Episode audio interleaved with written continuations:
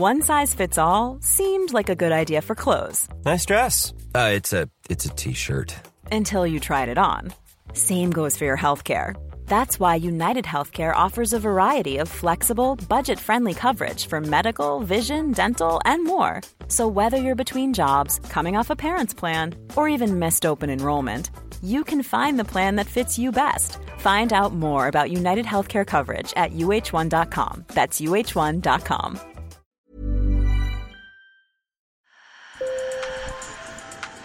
Bonjour. Hello. Hola. Marhaba Sur le fil. Le podcast d'actu de l'AFP. Des nouvelles choisies pour vous sur notre fil info. L'Europe est inondée de cocaïne. C'est ce qu'on vous a raconté dans un précédent épisode. Aujourd'hui, je vais vous parler des conséquences concrètes de ce trafic. La corruption et la violence qui gangrènent le cœur de l'Europe, en particulier les très grands ports marchands. En France, le point chaud c'est Le Havre, où les dockers se sentent otages des trafiquants. Sur le fil. La cocaïne est acheminée essentiellement par voie maritime. Et c'est donc dans les ports que se joue aujourd'hui la lutte antidrogue. À Rotterdam, aux Pays-Bas, à Anvers, en Belgique ou encore au Havre.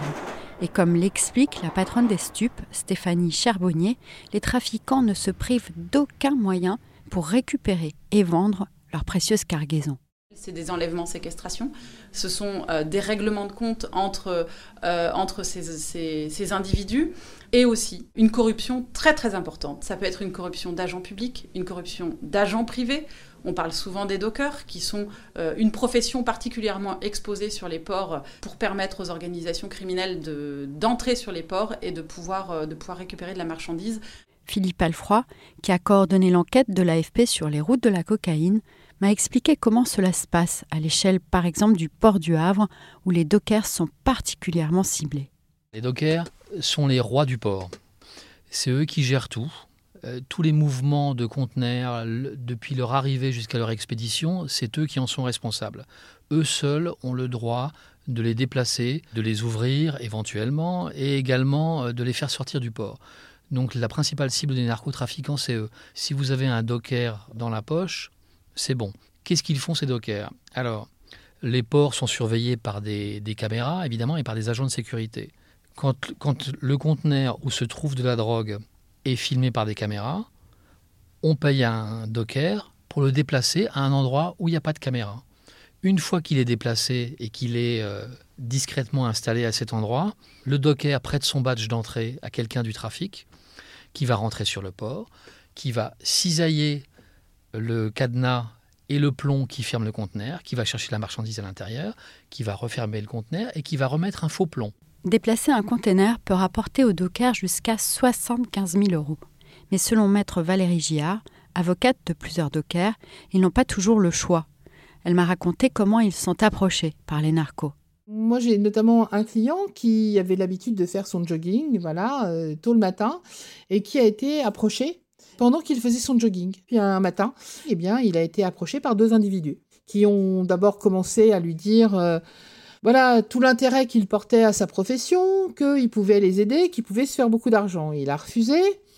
Euh, ils sont partis, ils sont revenus à un autre moment, ils sont revenus un autre jour.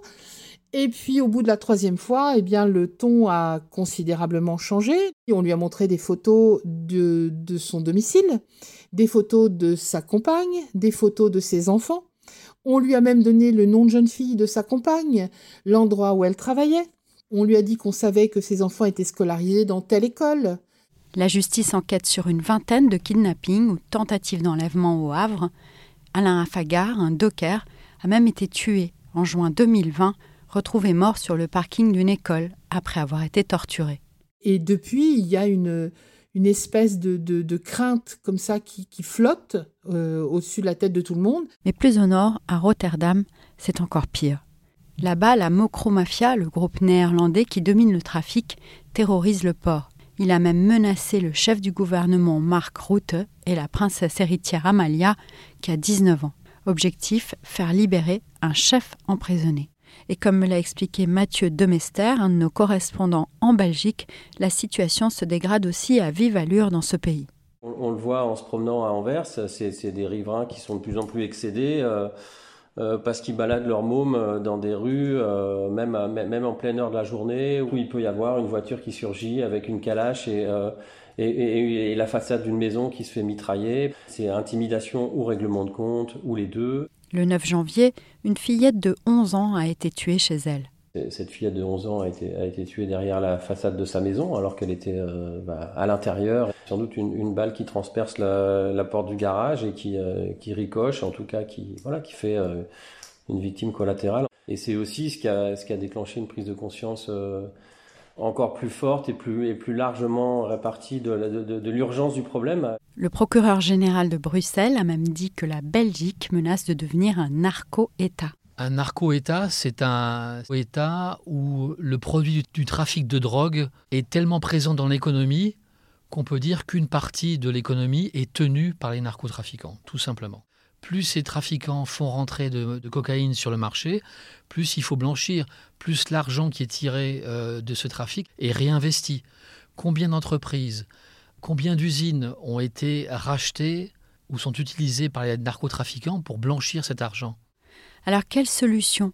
Les policiers et douaniers réclament des moyens humains et technologiques et plus de coopération entre les polices concernées. Et il reste un ressort de taille, tout simplement les consommateurs, c'est ce que dit Stéphanie Cherbonnier, la patronne des stupes en France. Après, il y a un travail important également à conduire sur les consommateurs, puisque le marché des stupéfiants, c'est bien sûr euh, euh, une offre, mais c'est aussi une demande. Communiquer sur la souffrance à tous les échelons qui s'installent sur les routes de la drogue pourrait être utile, selon Corentin, un ancien usager. Ça pourrait, pour des sujets, euh, pour des sujets éveillés, ça pourrait avoir un impact. Euh, les droits humains, quoi. Parce que, ouais, non, je veux pas savoir que pour mon petit truc, enfin, pour ma super soirée, bah, il y a trois têtes qui sont tombées, quoi. Sur le fil revient demain. Merci de nous avoir écoutés. Merci aussi à la vingtaine de journalistes de l'AFP qui ont mené cette enquête et donc rendu possible ce podcast. À très vite.